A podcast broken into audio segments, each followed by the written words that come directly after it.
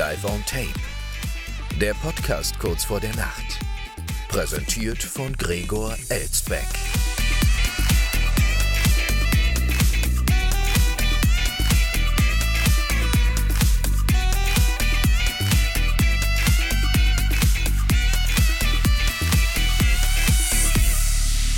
Schon wieder 23 Uhr, meine Damen und Herren, und damit herzlich willkommen zur Wochenmitte, wie gewohnt live aufgezeichnet aus einer noblen Wiesbadener Altbauvilla.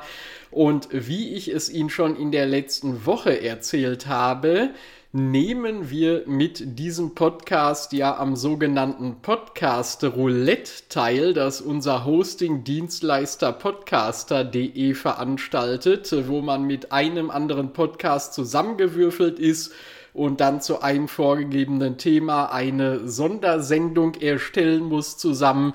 Und ja, jetzt wurde bekannt gegeben, mit wem wir diese Sendung wohl zusammen machen werden und zu welchem Thema. Und das ist echt ganz nett, äh, denn unsere Podcast-Partnerin heißt Solveig zum Dieg und macht einen Hunde-Podcast. Der nennt sich Hundegeflüster, der Podcast für Menschen mit Hund. Und mit ihr zusammen müssen wir, also damit meine ich jetzt mal wieder nur mich, äh, einen Podcast zum Thema Zeitreise aufnehmen. Also das wird doch mal eine ganz interessante Sache. Bis Ende März muss die Sendung fertig werden und hochgeladen werden innerhalb des äh, Podcast-Roulettes. Und ja, dann können Sie die hören. Ich bin mal gespannt äh, und dann äh, werden wir Sie da auf dem Laufenden halten, wie da der weitere Stand ist.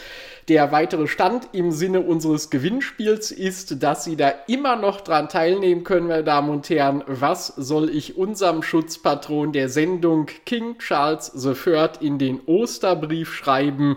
Wenn Sie Ideen haben, dann schicken Sie mir diese per E-Mail an info schon wieder 23 Uhr.de, per Kontaktformular auf unserer Homepage schon wieder 23 Uhr.de oder Sie nutzen unseren absurd erfolgreichen Instagram-Channel und schreiben uns das da unter den entsprechenden Gewinnspiel-Post. Oder äh, Sie gehen auf unseren YouTube-Kanal und schreiben das da unter unsere Videos, die gar keine Videos sind. Und wenn Sie gewinnen, äh, die beste Einsendung, die kreativste Idee, die erhält einen 23-Euro-Gutschein für thebritishshop.de, einen britischen Online-Shop aus Deutschland, der britische Folklore-Artikel, Fanartikel und so weiter vertreibt. Also mitmachen lohnt sich nach wie vor. Und damit gehen wir mal direkt rein in unsere heutigen Meldungen. Ich weiß nicht, ob Sie sich noch an Ihre Schulzeit insofern zurückerinnern, dass Sie noch äh, im Kopf haben, welchen Füller Sie damals in der Schule hatten. Mit welchem Füller haben Sie geschrieben? Es gab ja eigentlich nur zwei große Gruppen. Entweder hatte man Lami oder man hatte Pelikan. Ja, dann gab es zwar noch GH dazwischen und so, aber schon deutlich ähm, ein geringerer Marktanteil, wenn man so will. Ja, die beiden großen Gruppen, entweder Lami oder Pelikan. Ich hatte tatsächlich einen Lami, weil die aber auch bei uns in der Schule klassensatzweise bestellt wurden. Und wenn sie auch einen Lami-Füller hatten, diese schönen Holzfüller mit diesem roten Würfel obendrauf, Sie erinnern sich, dann wird Sie vielleicht auch unsere erste Meldung für heute interessieren. Japanisches Familienunternehmen übernimmt Schreibwarenhersteller Lami. Also das ist ja ganz schön lahm, oder? Äh, also sehr, sehr schade für diesen deutschen Traditionshersteller, der uns all die äh, mehr oder minder schönen Schulerinnerungen beschert hat, dass der jetzt von einer japanischen Firma übernommen wird. Und zwar von niemand geringerem als der Mitsubishi Pencil Company. Die gibt es tatsächlich auch, wohl so eine Untereinheit des Mitsubishi-Konzerns, dem gehört ja in Japan auch fast alles Die Mitsubishi Pencil Company übernimmt den Heidelberger Schreibwarenhersteller Lamy. Man habe einen Käufer gefunden, der die Werte des Unternehmens teile, heißt es aus der Familie Lamy. Es sei ein Geschäft, wie man es sich nur wünschen könne, sagt die Familie Lamy, ehemalige Eigentümer des gleichnamigen Schreibwarenherstellers in Heidelberg. In einem aufwendigen Prozess habe man gezielt nach einem Käufer gesucht, der das Unternehmen mit Kompetenz, Erfahrung, Liebe zur Marke und dem Bekenntnis zum Standort Deutschland in die Zukunft führt. Ja, und wer könnte das besser sein als ein Japaner, meine Damen und Herren? Gerade Liebe zu dieser Marke Lamy. Wo liebt man Lamy schon so sehr wie in Japan? Ähm, Kennt man da überhaupt Füller? Ich weiß es nicht. Diesen Käufer habe man nun mit dem japanischen Traditions- und Familienunternehmen Mitsubishi Pencil Company gefunden. Die Hersteller der berühmten Uniball-Schreibwarenprodukte seien bereits seit 1887 in der Branche tätig und teilten viele Werte mit Lamy. Ach, guck an. Der Kern der Marke wird erhalten bleiben und fortentwickelt werden, sagte die bisherige Mitgesellschafterin der C. Josef Josef Lamy GmbH Vera Lamy. Die heißen wirklich so. Ich dachte immer früher als Kind, das wäre so ein Fantasiename. So kann man doch nicht in echt heißen, aber es ist so. Dabei wird das Made in Germany weiter eine entscheidende Rolle spielen. Das war und ist für uns von größter Wichtigkeit äh, Shigehiko Suhara, Vorstand von Mitsubishi Pencil in sechster Generation, stimmt Vera Lamy überraschenderweise zu. Wir haben größten Respekt vor der Geschichte und der Kraft der Marke Lamy, sagt Suhura, äh, Suhara, Sahara, nein. Er glaube, dass die Kulturen beider Familienunternehmen großartig miteinander harmonieren. Das glaubt wahrscheinlich auch nur er. Das 1930 gegründete deutsche Unternehmen solle daher so wenig wie möglich verändert werden, wenn man es richtig anstelle, gewinnen Mitsubishi Pencil in Japan und Lamy in Deutschland durch Zusammenarbeit eine starke gemeinsame Plattform, die zukünftiges Wachstum und eine Steigerung des Unternehmenswertes ermögliche. Lamy beschäftigt weltweit mehr als 340 Mitarbeiter. Die Marke ist heute in mehr als 80 Ländern und 15.600 Verkaufsstellen vertreten. Darunter finden sich auch etwa 200 Monobrand-Stores. Ja, also wenn Sie nicht genug von Lamy kriegen, nicht nur im Sinne der Füller, sondern auch der ganzen anderen Schreibmaterialien, dann finden Sie sogar 200 Mono-Stores. Ähm, da können Sie dann mal wieder so richtig gedanklich und mental in Ihre Schulzeit abtauchen. Den Japanern sei Dank, muss man fast sagen, denn sonst hätte sich das wahrscheinlich nicht gehalten. Sehen Sie es mal, meine Damen und Herren, Rettung aus Asien manchmal vielleicht gar nicht so schlecht. Und vielleicht sind die Japaner ja auch ganz gut darin, noch mehr Schulleiter zu bestechen, dass sie mehr Klassensätze an Lami-Füllern bestellen oder so. Also wer weiß, die asiatische Geschäftskunst kennt ja teilweise keine Grenzen die britische Geschäftskunst allerdings auch nicht, denn äh, da wurde jetzt das älteste Markenlogo der Welt verändert. Das gibt's gar nicht. Äh, auch das müsste ja eigentlich ein Schuss ins Genick für so eine Marke sein, genauso wie wenn man von Japanern übernommen wird. Ja, aber auch das scheint nicht so zu sein. Was da genau hintersteckt, das sage ich Ihnen gleich nach einem frisch gezapften Tässchen koffeinhaltiger Apfelschorle. Zum Wohl. Dieses Logo hat es in sich. Ein verwesender Löwe auf einem Brotaufstrich. Das wird nun geändert.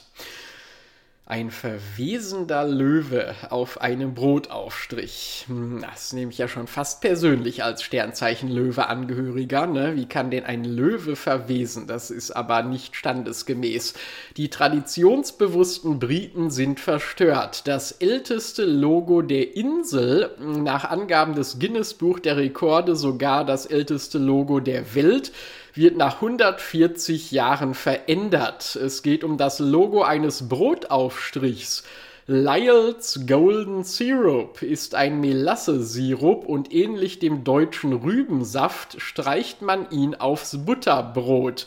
Wirklich lecker. Weniger lecker ist aber das Lyles Logo, der verwesende Kadaver eines Löwen, der von einer Wolke Bienen umschwirrt wird.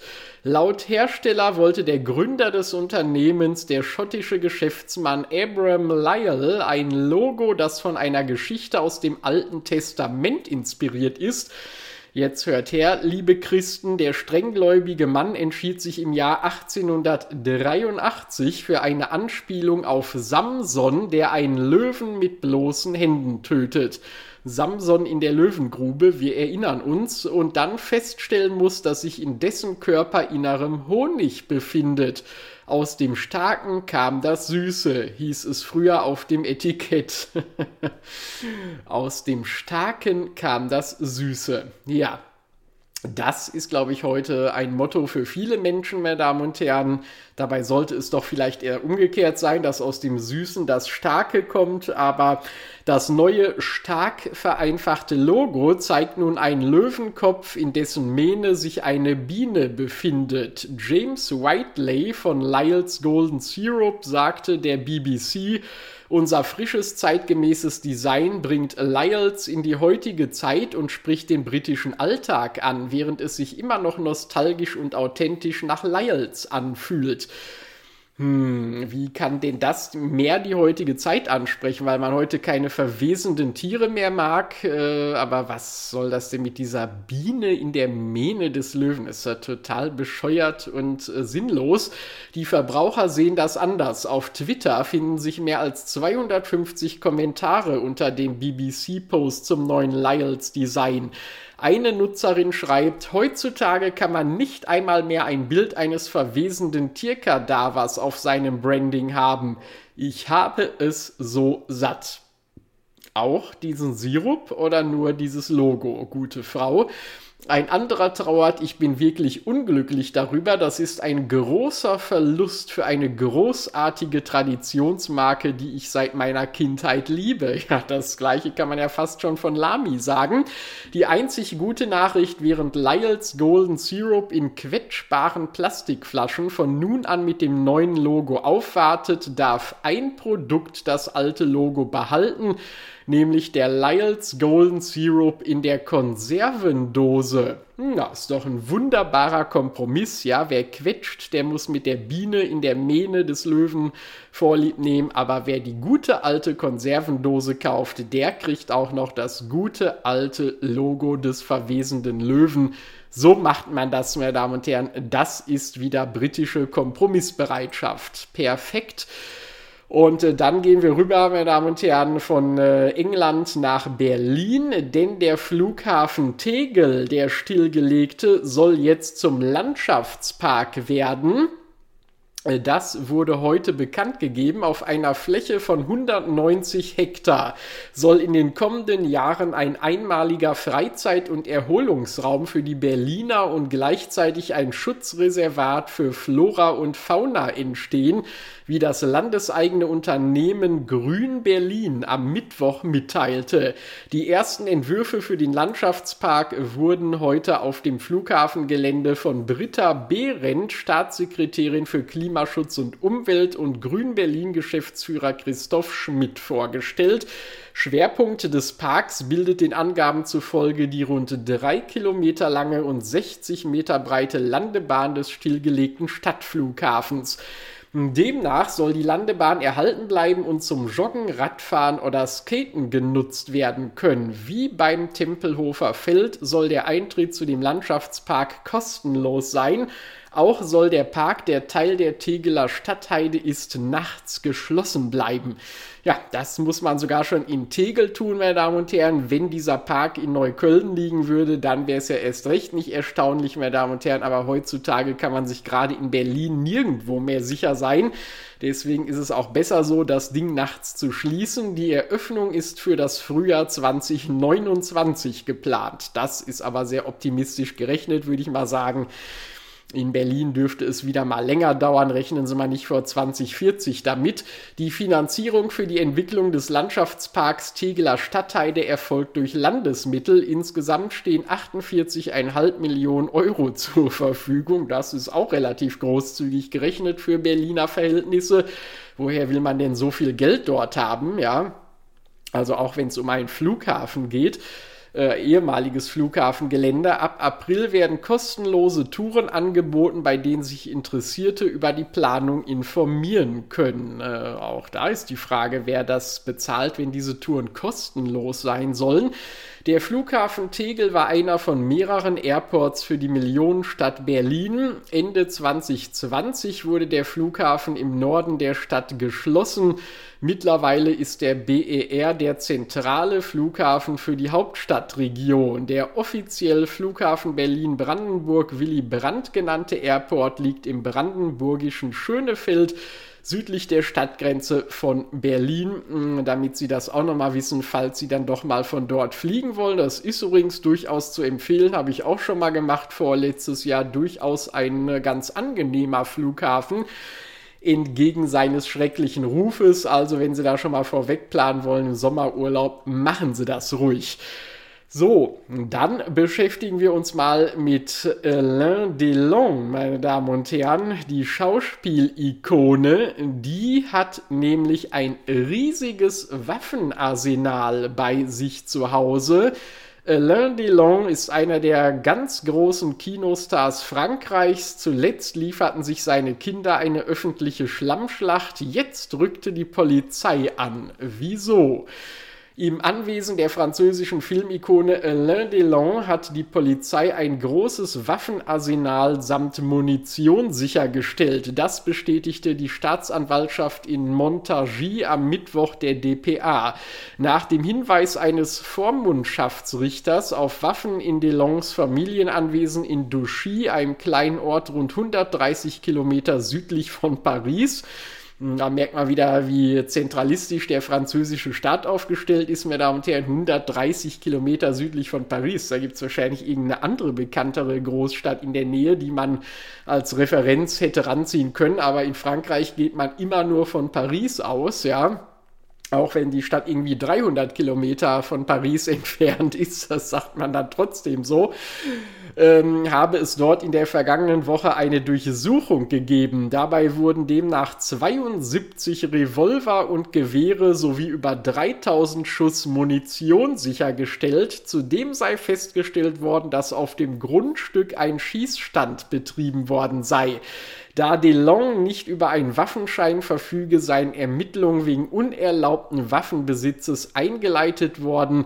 DeLong ist als Waffennarr bekannt. Ja, wussten Sie das schon? Waffennarr Alain DeLong, meine Damen und Herren. Also das höre ich jetzt auch zum ersten Mal ich weiß auch gar nicht, ob er in seinen Filmen immer so ähm, gewalttätige Rollen gespielt hat. Ich meine, da war der doch eigentlich eher immer so der Verführer und so, oder? Der hatte doch immer so einen besonderen Beinamen irgendwie. Wie war das denn noch? Alain Delon, äh, der Engel von sowieso oder was? War das nicht so? War doch irgendwie mal Jetzt mal gerade hier nachgucken nebenher, da bricht ja das ganze Weltbild. Ach nee, der eiskalte Engel, das war ein Film, den er gedreht hat, genau. Äh, klassische Heldenrollen hat er gespielt, ähm, aber auch ein Profikiller in der eiskalte Engel. Ja, dann doch, ja gut. Also das gab's alles, meine Damen und Herren.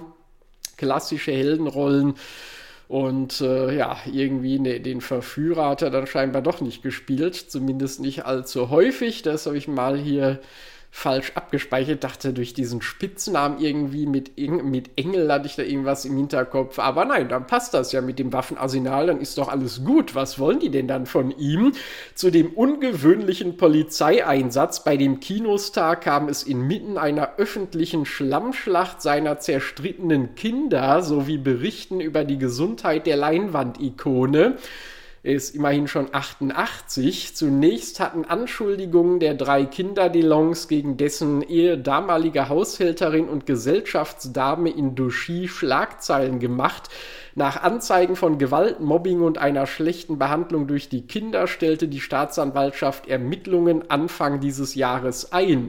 Tochter Anushka Delon liefert sich seit längerem einen auch über die Medien und sozialen Netzwerke ausgetragenen Disput mit ihren Brüdern Anthony und Alain Fabian. Dabei geht es unter anderem um die Gesundheitsversorgung des Vaters und die Frage, ob diese in Frankreich oder der Schweiz erfolgen solle. Aha.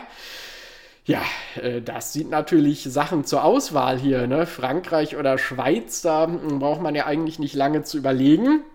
Es kann natürlich auch sein, dass Delon sich die ganzen Waffen angeschafft hat, um dann das Kind, das hier nicht seine Präferenz äh, vertritt, dann zu bedrohen weiß man alles nicht. Schießübung für Filme kann natürlich auch sein. In der illustrierten Elle berichtete Anushka Delon in der vergangenen Woche noch über die Waffenbegeisterung ihres Vaters. Er habe eine ganze Waffensammlung. Wenn ihre Brüder in das Anwesen kämen, würden diese dort mit Waffen herumrennen und sich wie im wilden Westen aufführen. Nach Informationen der Zeitung Le Parisien war das Interview wohl Auslöser der Durchsuchung am Tag nach der Veröffentlichung. Anthony Delon wiederum konterte im Parisien, Anushka selbst würde in Douchy Schießübungen mit einer Pistole machen. Er laufe schon lange nicht mehr bewaffnet rum. Ja, also eine schießwütige Familie und ähm, ich glaube aber, dieses Training, das hätte doch einem äh, bekannten äh, amerikanischen Schauspieler eventuell geholfen, am Filmset seine Waffe besser im Griff zu haben. Da hatten wir doch äh, letztes Jahr oder vorletztes Jahr, wann war das denn jetzt noch, am Filmset da in Amerika diese Geschichte, wo dem einen Schauspieler da die Waffe angeblich aus Versehen losgegangen ist. Wer war das denn noch wieder für ein Schauspieler? Es ging doch x-fach durch die Medien. Ähm, hatten wir das nicht auch hier sogar schon mal irgendwie am Rande berichtet? Schauspieler. Äh, Revolver irgendwie losgegangen. Was war denn da noch irgendwie? Ich weiß es nicht. Ich versuche das gerade hier nebenher zu googeln. Dieser Unfall am Filmset, Alec Baldwin war das. Natürlich, äh, der Todesschuss am Filmset. Ach, Oktober 2021 war das schon. Ja, gut, da hatten wir, gab es uns noch gar nicht hier. Ich meine, irgendwas hatten wir doch da am Rande auch schon mal von berichtet. Zu irgendeiner Abzweigung oder was, Alec Baldwin, US-Behörde verhängt Geldstrafe. Genau, also wenn der auch mal so viele Schießübungen wie Alain Delon gemacht hat, wäre ihm das vielleicht gar nicht passiert. So, äh, vom Thema Schießen ist es zum Thema DDR nicht mehr weit, meine Damen und Herren. Ja, denn auch da wurde ja viel um sich geschossen, vor allem am Grenzstreifen zum Westen. Und ein DDR-Bunker, der steht jetzt für eine Million DDR-Mark, äh, Ostmark, äh, nein, eine Million Euro zum Verkauf. Und was da so das Besondere dran ist, falls Sie noch eine Immobilie suchen, das sage ich Ihnen gleich nach einem weiteren Schlückchen. Wohlsein. Mmh. Wunderbar. Ein Ehepaar will einen DDR-Bunker in Vorpommern für eine Million Euro verkaufen. Es gebe schon mehrere Interessenten, sagte Eigentümer Heinz Fuhrmann. Die Anlage wurde der Immobilienanzeige zufolge in den 1980er Jahren gebaut. Insgesamt umfasst das Gelände circa drei Hektar. Das war aber auch relativ äh, optimistisch von der DDR-Führung, dass man in den 80ern noch so einen Bunker hat bauen lassen kurz vor dem Tod des eigenen Staates. Der Bunker bei Pasewalk nahe der polnischen Grenze wird unter anderem von Fuhrmann auch als Atombunker bezeichnet, weil er angeblich einem Atom, einem Atomschlag standhalten kann. Ich habe mir das von einem Spezialisten auch mal erklären lassen. Die Wandstärken und Deckenstärken sind gar nicht so enorm. Sie müssen es auch nicht sein, weil die Druckwelle geht da drüber, weil wir sind ja hier unterm Boden, äußerte Fuhrmann. Weil, weil, weil, ja. Einem Volltreffer würde aber auch dieser Bunker nicht standhalten, so der 63-Jährige weiter. Äh, wobei ein Volltreffer kann es ja eventuell für die zukünftigen Käufer sein, ja. Und ob das Gebäude dann zusammenbricht, äh, bin ich mal gespannt, muss man mal sehen und im Auge behalten. Autor Paul Bergner hm, bezeichnet den Bunker in Pasewalk als eines von vielen Bauwerken, die es so in der DDR gegeben habe. Bergner schrieb das Buch Atombunker Kalter Krieg Programm Delfin auf den Spuren der Bunkerbauten für den Kalten Krieg, das 2007 erschien. In dem dicken Wälzer mit knapp 900 Seiten findet auch der Bunker in Pasewalk Erwähnung. Mit Hilfe des Bunkers sollten laut Bergner im Katastrophenfall oder auch bei Kriegsausbruch die nationalen Kommunikationsverbindungen sichergestellt werden. Heinz Fuhrmann hatte das Gelände vor etwa vier Jahren gekauft. Er wollte es ursprünglich an die Prepper-Szene vermieten, also an Menschen, die sich auf Katastrophen vorbereiten, doch daraus wurde nichts. Nun möchten Fuhrmann und seine Frau Gertrud Tilscher das Objekt loswerden. Wir sind beide nicht mehr die Jüngsten, sagte er. Ja, ist das nicht erst recht ein Grund für so einen Bunker, um da selber drin zu wohnen? Die Immobilie könne beispielsweise sehr gut als Rechenzentrum genutzt werden. Ja, da kann man ein paar Server reinstellen die sind dann auch besonders sicher, meine Damen und Herren. Und äh, ja, unsicher ist dagegen Grabschmuck, äh, zumindest in der Region Ingolstadt gewesen. Denn da sind wir schon bei unserer letzten Meldung für heute über 70 Grabschmuckdiebstähle. Zwei Männer in Untersuchungshaft. Aufgrund von schweren Bandendiebstahl müssen sich nun zwei Männer vor Gericht verantworten. Gestohlen wurden wertvolle Messinggrabschalen. Zwei Männer sollen im Februar mehr als 70 Metalldiebstähle auf Friedhöfen in der Region Ingolstadt begangen haben. Insbesondere hatten die Diebe es dabei auf hochwertige Messinggrabschalen abgesehen. Wie die Polizei am Mittwoch mitteilte, die beiden Tatverdächtigen im Alter von 19 und 21 Jahren wurden demnach in der vergangenen Woche festgenommen. Also, äh, welche Gräber haben denn noch heute hochwertige Messinggrabschalen äh, draufstehen? Ich meine, heutzutage kann sich doch keiner mehr ein vernünftiges Grab überhaupt noch leisten, zumindest mal keine klassische Sarg-Erdbestattung, wenn dann eh nur noch verbrennen und eine Urne, ja, und auf den Gräbern ist eh kaum noch was zu finden. Also da haben die beiden Tatverdächtigen aber Glück gehabt hier in der Region Ingolstadt, dass da noch so viele Leute hochwertige Messinggrabschalen auf den Gräbern hatten. Auf Anordnung der Staatsanwaltschaft wurden sie wegen des Verdachts des schweren Bandendiebstahls einem Haftrichter vorgeführt, der Untersuchungshaft gegen die Festgenommenen anordnete. Die Ermittlungen dauern an, die Kriminalpolizei sucht Zeugen. Tja, also, liebe Friedhofsbesucher in der Region Ingolstadt, falls euch Messinggrabschalen fehlen und ihr zwei Jungs gesehen habt, die die abtransportiert haben, meldet euch bei der Kripo Ingolstadt. Vielleicht findet ihr eure hochwertigen Messinggrabschalen dann ja auch wieder. Wir drücken euch dafür die Daumen. Damit, meine Damen und Herren, entlasse ich Sie in die heutige Nacht und sage wie immer ab ins Bett, schlafen Sie gut und bis morgen Abend. Nacht.